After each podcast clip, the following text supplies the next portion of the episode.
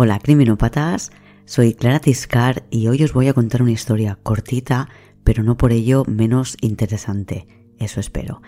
Y es que hay asesinatos tan famosos que inspiran a los imitadores. Y hay películas tan famosas que inspiran a los aspirantes a asesinos. Ninguna película convertirá a nadie en asesino, pero sí es cierto que pueden aportar ideas a quien no las tiene por sí mismo. En el crimen de hoy se quiere emular Scream, que este 2022 ha lanzado la quinta película de la saga. La víctima, una chica de 16 años que está sola en casa. Esta es la historia de Cassie Joe Stoddart y esto es Criminopatía.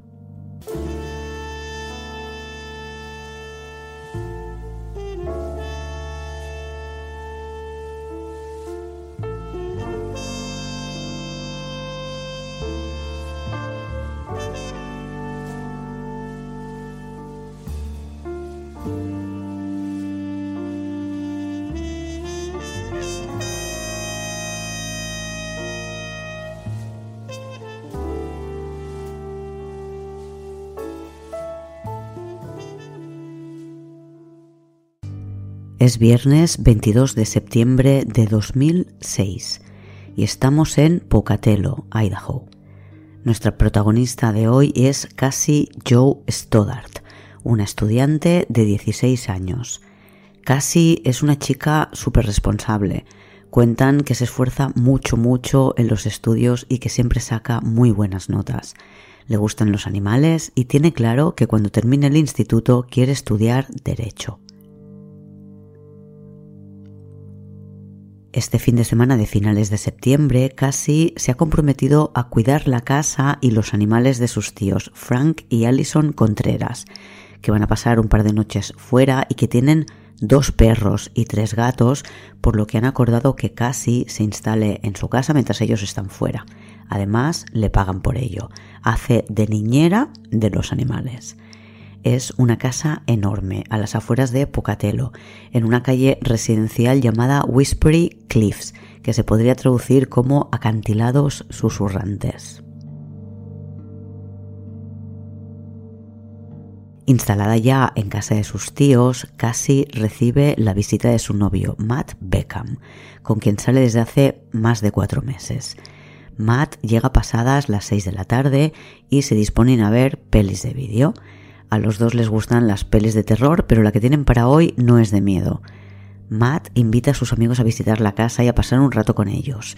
Y un poco más tarde, sobre las siete y media, llegan este par de compañeros de clase, Brian Draper y Tori Adamczyk, que son muy amigos de Matt.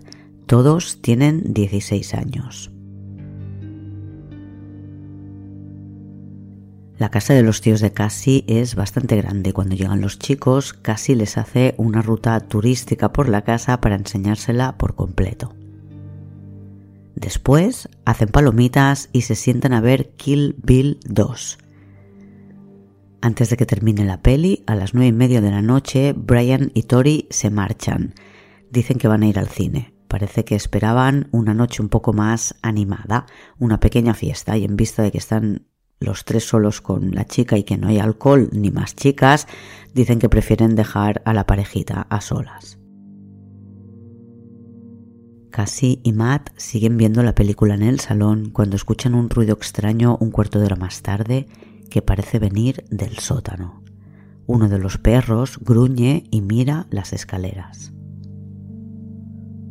Ignoran el ruido, no le hacen caso. Es una casa grande, antigua y probablemente son los crujidos de la madera. Pero, pasados unos minutos, se va la luz. Esperan a ver un poco si la luz vuelve por sí misma sin que hagan nada, pero no. La caja de fusibles está en el sótano, así que Matt decide buscar una linterna y bajar abajo a ver qué pasa. Cuando está bajando por las escaleras, la luz se enciende de nuevo. Casi grita que ya está solucionado y Matt regresa a la sala para estar con ella. Casi está un poco asustada, mucho, en realidad. Matt llama a su madre para pedirle permiso y quedarse a pasar la noche con su novia, pero la madre de Matt le dice que ni hablar, que de ninguna de las maneras se quedan los dos solos a pasar la noche en la casa, que tienen 16 años, que qué se han pensado. Poco después, la madre de Matt está en la puerta para recoger el chico. Él pide de nuevo por favor que le deje quedarse, le dice que casi está asustada, pero la madre le dice que no, que no pueden quedarse solos. Le ofrece a Cassie ir a pasar la noche con ellos a su casa y ella misma la lleva de vuelta a la casa de sus tíos al día siguiente. Pero Cassie se ha comprometido a cuidar de la casa y de los animales de sus tíos, está cobrando por ello y dice que no. Matt se va un poco preocupado.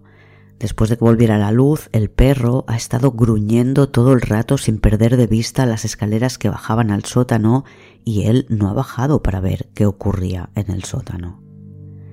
Desde el coche su madre llama a su amigo Tori para ver qué están haciendo y dependiendo de dónde estén se une a ellos. Tori contesta susurrando y le dice que no puede hablar porque está en el cine, por lo que Matt se va a su casa y da la noche por terminada. Casi se ha quedado sola en la casa y tiene miedo, sobre todo cuando la luz se va de nuevo.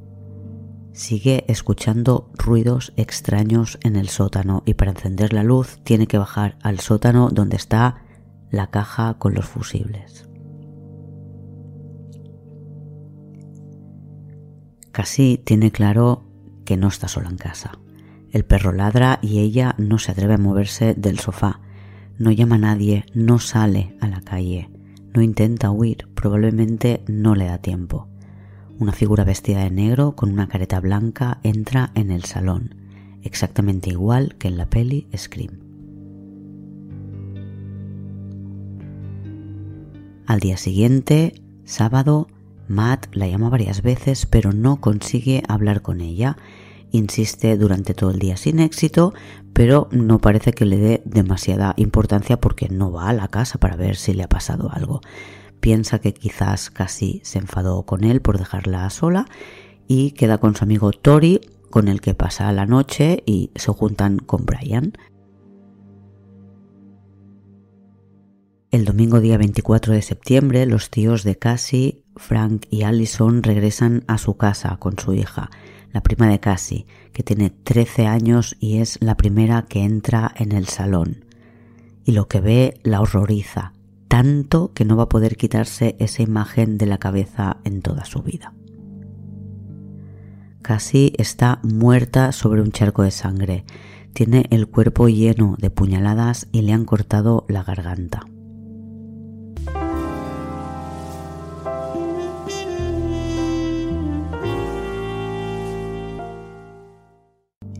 La policía acude de inmediato a la vivienda. Los tíos de Cassie han llamado también a los padres, que no habían tenido noticias de su hija en todo el sábado, pero tampoco le dieron importancia. Sabían que el viernes por la noche tenía planes con su chico y así se lo cuentan a la policía. Matt es, que se sepa, la última persona que vio viva a Cassie. Los investigadores van a hablar con Matt Beckham a su casa que no tiene la reacción que se podría esperar de un chico al que le dicen que su novia está muerta a cuchillazos. Matt no llora, de hecho no muestra ningún tipo de emoción. La madre de Matt confirma que ella recogió a su hijo en la casa que estaba vigilando casi el viernes a las diez y media de la noche y que fueron directos a su casa y después de eso Matt no volvió a salir en toda la noche. Matt, por su parte, cuenta que no supo nada de su chica en todo el sábado y que tampoco fue a verla. Y la policía no entiende que si estaba tan preocupado que quería pasar la noche allí no haya hecho nada para intentar localizarla. Pero la madre de Matt confirma que ella vio a Cassie viva antes de abandonar la casa y le ofreció ir a su casa a pasar la noche con ellos porque la chica estaba asustada. Matt explica que escucharon ruidos raros, que se fue la luz, comenta que el perro gruñía y ladró alguna que otra vez mirando hacia las escaleras que bajaban al sótano. Matt explica también que no estuvieron solos todo el rato, que sus amigos Brian y Tori pasaron por allí, pero que como se aburrían se marcharon a ver una peli en el cine. De hecho, Matt explica que a Cassie no le hacía mucha gracia que hubieran invitado a sus amigos, porque no tenía el permiso de sus tíos para invitar a gente y mientras estuvieron los amigos, Cassie no estuvo del todo cómoda. Los policías, después de hablar con Matt, van a ver a Tori, que confirma que él y Brian estuvieron allí el viernes por la noche porque les había invitado Matt, pero que no se entendieron, que ellos pensaban que les estaban invitando a una fiesta y que llegaron y se encontraron con que eran solo ellos cuatro. Se aburrían, no había alcohol ni chicas y decidieron ir al cine. Tori cuenta que llegaron tarde para ver la peli que querían ver y que compraron entradas para ver otra película, Pulse. Después de hablar con Tori, los investigadores van a ver a Brian, que cuenta exactamente lo mismo que su amigo. Estuvieron con Matt y Cassie en la casa de Whispering Cliffs, que es de los tíos de Cassie. Vieron Kill Bill 2, no se esperaron a que terminara, se marcharon a las nueve y media porque se aburrían y decidieron ir al cine y vieron la peli Pulse. Los policías preguntan por la película, pero no es capaz de contar nada sobre lo que vieron. No recuerda el argumento y no tiene claro tampoco quién actuaba en la película. La siguiente visita que hacen los policías es al cine. En la taquilla trabaja una compañera del Instituto de los Chicos y dice que, aunque van habitualmente al cine, no les recuerda la noche anterior. La autopsia confirma que Cassie murió el mismo viernes por la noche. Tiene 29 puñaladas, de las que una decena son mortales. Lo interesante de la autopsia es que claramente se observa que fueron usados dos cuchillos distintos. Lo que no tienen claro es si fue solo un agresor que usó dos cuchillos o dos agresores que tenían un cuchillo cada uno. Uno de los cuchillos es de hoja afilada, mientras que el otro tiene sierra y filo. Y todas las cuchilladas están situadas entre el cuello y la cintura. Los primeros interrogatorios a los chicos no fueron oficiales, no se llevaron a cabo en comisaría y no fueron grabados. El lunes citan al novio de Cassie, Matt Beckham, para que declare de forma oficial. Matt niega de nuevo haber tenido nada que ver y se ofrece a pasar por el detector de mentiras, el polígrafo, y supera la prueba. Después de Matt le toca el turno a Tori, que en cuanto empiezan las preguntas solicita un abogado y en cuanto esto ocurre, siempre se deja en suspenso el interrogatorio hasta que el sospechoso está acompañado por un letrado. No hace falta que digan nada más, solo una palabra basta para suspender el interrogatorio. Abogado. El martes es Brian el que va voluntariamente a la policía acompañado de sus padres porque los interrogatorios a menores tienen que ser siempre en presencia de sus padres o en su defecto de un abogado. Insiste al decir que fueron al cine, pero después de que el investigador le diga que no le creen, le pregunte de nuevo por el argumento, por los actores y que le explique un poco de qué iba la peli, Brian cambia de historia, dice que en realidad no fueron al cine. No dijeron la verdad porque estaban robando coches, abriendo puertas de coches y llevándose pues, las cosas que encontraban dentro de los coches. Y que a las once y media de la noche ya estaban en casa. Por supuesto, es algo que la policía tiene que comprobar y no encuentran ninguna denuncia de todo el fin de semana por robos en coches. No hay cristales rotos, puertas forzadas, nada.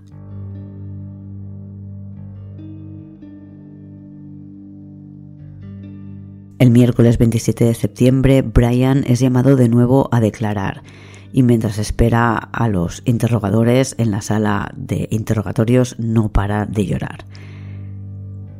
El policía le cuenta que su excusa de andar robando coches no ha colado, que no hay denuncias, que qué pasó. Y Brian entonces confiesa. Dice que mientras estuvieron en la casa de los tíos de Cassie, él se levantó con la excusa de ir al baño y abrió la puerta trasera que daba al sótano. Después de marcharse, se subieron al coche, dieron una vuelta y lo aparcaron de nuevo en la esquina un poco más lejos de la casa de donde lo habían dejado la primera vez. Se pusieron ropa negra y guantes de látex y llevaron unas máscaras blancas que habían comprado antes. Tenían también cuchillos que habían conseguido en una tienda de empeños a principios de septiembre. Un cuchillo era una daga y el otro un cuchillo de caza. Uno con filo y el otro combinaba sierra y filo, que era lo que habían visto en la autopsia. Entraron en la casa, se escondieron en el sótano y al cabo de unos minutos apagaron la luz e hicieron ruido con la intención de que Matt y Cassie bajaran a ver qué pasaba, pero no lo hicieron. Es más, Matt se fue al cabo de poco rato y Cassie se quedó sola. Su primera idea era que bajara Matt al que iban a matar y después Cassie, al ver que Matt no regresaba, tendría que bajar para ver qué pasaba y era cuando pensaban matarla a ella.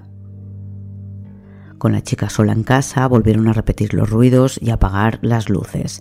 En uno de los documentales que he visto hacen encender y apagar las luces varias veces. No sé si es efecto del documental o realmente cuentan que fue así. Lo que está claro es que casi no bajó al sótano porque tenía muy claro que no estaba sola en casa, que algo estaba ocurriendo. Como ella no baja, que es lo que esperaban ellos, ellos suben y la encuentran en el salón y entre los dos la matan. Los investigadores no se sorprenden. Prácticamente desde el primer momento Brian y Tori habían sido sus únicos sospechosos. Quedaba la duda de si Matt habría tenido algo que ver o no. Pero lo que necesitan son pruebas con las que poder demostrar en un juicio que fueron ellos porque las confesiones no siempre se mantienen y no siempre son ciertas. Así que Brian se ofrece para darles las pruebas necesarias. Ese mismo día, solo cinco días después del crimen y ya detenido, Brian Draper acompaña a los miembros de la oficina del sheriff de Pocatello a desenterrar las pruebas. Les lleva fuera de la ciudad y señala el lugar donde lo enterraron todo. En el agujero encuentran la ropa, toda negra, guantes de látex, los cuchillos que usaron y un par de máscaras blancas que tienen pintada sangre alrededor de los ojos y la boca. Os dejo imágenes de todo esto en el blog. Habían planificado un asesinato para emular la peli Scream, que en 2006 hacía 10 años que se había estrenado y es que Tori era un gran fan de las pelis de terror y Scream le gustaba especialmente. Pero, como dicen en uno de los documentales que he visto para documentarme, ver pelis de terror no te convierte en asesino, pero ayuda a los asesinos a ser más creativos. Brian cuenta que además de las pelis de terror, él es un gran admirador de Eric Harris y Dylan Klebold, que son los que cometieron la masacre en Columbine, un tiroteo en una escuela ocurrido en 1999 y en el que murieron 13 personas, una docena de estudiantes y un profesor. Además, hirieron a más de 20 personas. Es una de las masacres de los tiroteos en escuelas más graves ocurridos en Estados Unidos y se hicieron películas y documentales sobre este tema. Junto a los elementos del crimen, Brian y Tori enterraron también una cinta de vídeo. Y los investigadores alucinan cuando la ven. Los dos chicos se dedicaron a grabarse en el instituto explicando que querían matar a alguien. Habían incluso grabado a casi el mismo día que planeaban matarla. Las grabaciones son muy explícitas. Os dejo un par de vídeos en el blog donde las podéis ver. Antes del crimen comentan que quieren ser famosos, que se consideran psicópatas. Y dicen que Ted Bundy o el asesino del zodíaco serán aficionados comparados con ellos cuando hagan todo lo que tienen pensado hacer. Quieren hacer historia. Porque claro, pudiendo hacer historia con algo bueno, pues ellos deciden hacerla matando, ¿no? En la cinta se ve como la misma mañana del crimen, Brian graba a Cassie en el instituto. Son las ocho y media de la mañana y ella está en el pasillo, no hay nadie más en el pasillo. Ella está cogiendo cosas de su taquilla. Con la cámara, Brian le pregunta a Cassie si ha visto a Tori y le dice que ha quedado pero todavía no ha llegado. Y le dice a Cassie, di hola, y Cassie dice, hola a cámara. La podéis ver en el vídeo. La siguiente grabación la hacen unas horas más tarde, cuando van para casa de los tíos de Cassie y dicen que ya han elegido a su víctima, que es triste porque van a matar a sus amigos y que lo sienten mucho por Cassie y por su familia, pero que las cosas son así, que hay que hacer sacrificios y ellos tienen que ceñirse a su plan. Y el plan es que ella muera, dicen, y se ríen. Más tarde, los investigadores averiguarán que esta no era la primera vez que trataron de matar.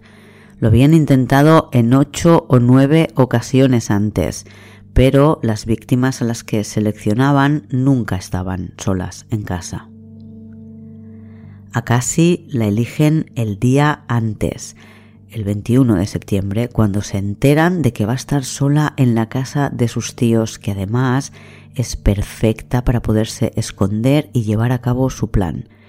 Quieren aterrorizarla antes de matarla, que se sienta como en una peli de miedo. El asesinato no está grabado, pero sí graban lo que ocurre antes y después. A las 10 menos 10 de la noche se graban explicando que han estado en casa de Cassie, acaban de salir de allí y cuentan que han dejado la puerta trasera abierta para poder volver a entrar y que van a regresar para matarla. Y después del crimen se graban con la adrenalina a tope. Es Brian al que se escucha. Dice que han matado a Cassie, que le ha cortado la garganta, que la ha visto morir. Y suelta un par de jadeos que son de absoluto placer. Os dejo el vídeo en la web, es muy cortito y aunque no habléis inglés, vale la pena verlo para escuchar cómo están cuando salen de matar a su amiga. Es tremendo. Es un vídeo de YouTube además, por lo que seguro que podéis ponerle subtítulos. Brian está totalmente extasiado. Y después de eso dice, vamos a comprar entradas para el cine. Imagino que lo que quieren es poder tener una coartada que cuando les pregunten dónde estaban puedan decir que en el cine. Pero ya sabemos que no van al cine. Posiblemente es demasiado tarde para ver ninguna peli. Si lo hubieran planificado bien, habrían comprado antes las entradas y habrían vuelto a la casa sin entrar a ver la peli. Y quizás, pues para poder explicar de qué iba la peli, habrían vuelto al día siguiente con la excusa de que les gustó mucho y querían volver a verla, o diciendo que se quedaron dormidos y no la habían visto terminar y necesitaban volver a verla para verla terminar. De todos modos, aunque mal planificado, es un crimen premeditado, pero llevado a cabo por dos chicos de 16 años que no piensan demasiado en las consecuencias. Los actos siempre tienen consecuencias. Tras la confesión de Brian y la localización de los elementos del crimen, por supuesto también detienen a Tori. En los interrogatorios posteriores, ambos negarán que lo hicieran culparán al otro de haberlo hecho. Dirán que yo no fui, fue mi amigo y después dirán, bueno, pero fue idea de mi amigo, él fue el instigador. Saben que tienen las cintas y saben todo lo que han grabado.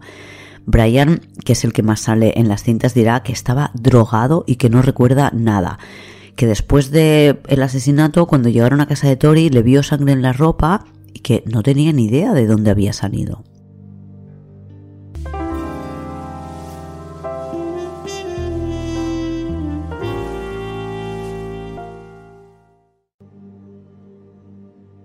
Y en Estados Unidos los juicios se llevan a cabo de forma bastante inmediata después de un crimen. Además, en este caso tienen poco que investigar porque tienen todas las pruebas que las encontraron enterradas porque Brian les llevó hacia el agujero donde las había enterrado. Los chicos fueron juzgados por separado y a pesar de tener 16 años, fueron juzgados como adultos frente a jurados populares. A esa edad se puede elegir a partir de los 16 si les juzgan como adultos o como menores.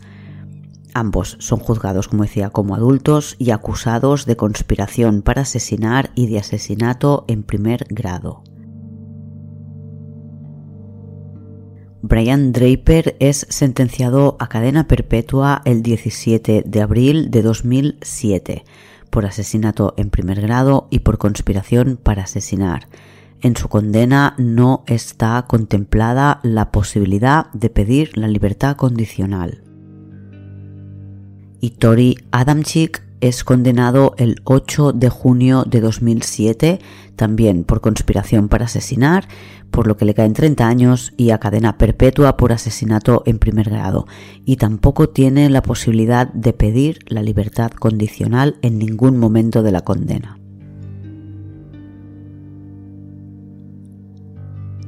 La familia Stoddart, por su parte, denuncia a las autoridades escolares diciendo que tendrían que haber detectado lo que se estaba cociendo, que no lo intentaron solo con Cassie, sino varias veces más, y que andaban todo el día con una cámara de vídeo fingiendo grabar su propia peli de terror, que habían comentado que iban a matar a alguien más de una vez en público, que no puede ser que dos chicos con este perfil estén escolarizados y nadie detecte que van a cometer un acto así la denuncia no es aceptada.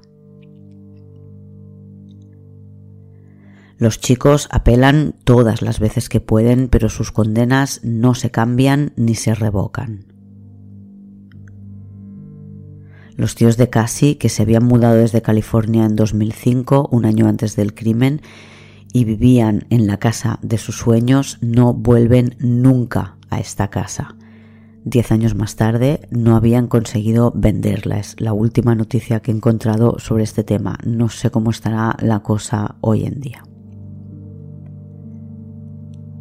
La prima de Cassie, que tenía 13 años y que fue quien encontró el cadáver, lo pasó tan mal después de verla que necesitó mucha ayuda psicológica porque incluso llegó a intentar suicidarse.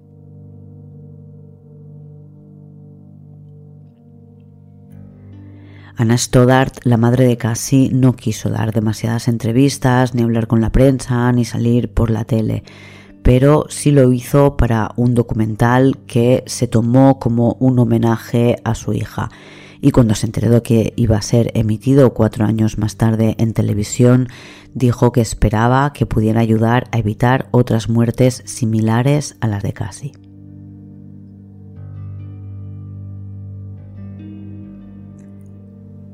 Brian Draper y Tori Adamczyk están en la cárcel de Idaho State Correctional en Boise, que es una cárcel de las que llaman de seguridad media. Posteriormente a sus sentencias, en 2016, la Corte Suprema de los Estados Unidos dictaminó que aunque hubieran sido juzgados como adultos, cuando se condenaba a menores no se les podía condenar de por vida sin posibilidad de condicional.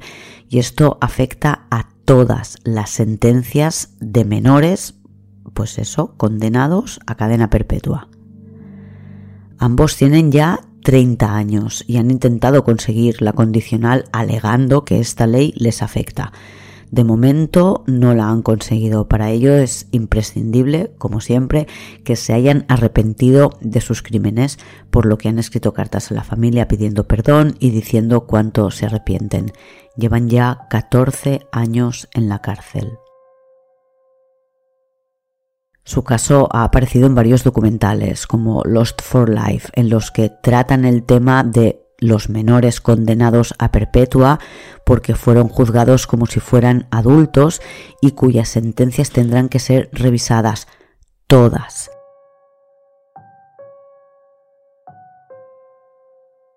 Dado que se declaró ilegal ser condenado a perpetua cuando eres menor, tarde o temprano revisarán la condena de Brian y Tori y es de suponer que establecerán una fecha para poder pedir la libertad condicional. Si esto hubiera ocurrido en otros países, en España, por ejemplo, haría muchos años que están en la calle. Y esta ha sido la historia de Cassie Joe Stoddart, a quien mataron dos compañeros de clase que querían imitar la película Scream. Si queréis podéis seguir Criminopatía en las redes, estoy en Instagram y en Twitter como arroba criminopatía. Podéis encontrar los enlaces con los que me he documentado y ver las imágenes en el blog en criminopatía.com y como siempre, si queréis apoyar el programa y ayudarme a que siga produciéndolo, pues podéis hacerlo a través de criminopatía.com barra fans. Estoy recibiendo preguntas bastantes sobre los episodios que hay exclusivos en el club de fans. Ya sabéis, lo he comentado más de una vez, que están los 10 últimos. Los más antiguos se van archivando y se irán desarchivando o cargando en la cuenta de cada uno de los fans a partir de la semana 12 en el club. Es un premio a la fidelidad. Si no queréis estar tanto tiempo dentro del club y si queréis conseguir los episodios archivados, podéis irlos comprando en packs de 5 en 5. Del 1 al 5 estarán nada, en breve empezarán a estar disponibles porque en dos días voy a publicar el episodio de Club de Fans número 15, con lo que quedará archivado el número 5 y entonces los episodios del 1 al 5 se podrán comprar sueltos en pack sin cuotas recurrentes ni nada parecido. Hago todo esto porque es la forma de poder producir este programa, de ganarme yo la vida haciendo esto, porque para poder contratar a gente que me ayude a hacerlo mejor, como alguien que edite los vídeos, alguien que se encargue de buenos gráficos y buenas imágenes para el programa, tengo muchas ideas, pero evidentemente necesito dinero para poder llevarlas a cabo. Así que las aportaciones del club de fans son absolutamente imprescindibles, porque con la publicidad pues no da como para, como para poder hacer grandes inversiones. Y por supuesto, si queréis escuchar los episodios sin publicidad, también los tenéis en el club de fans. Nada más por hoy. Hasta la semana que viene, criminópatas.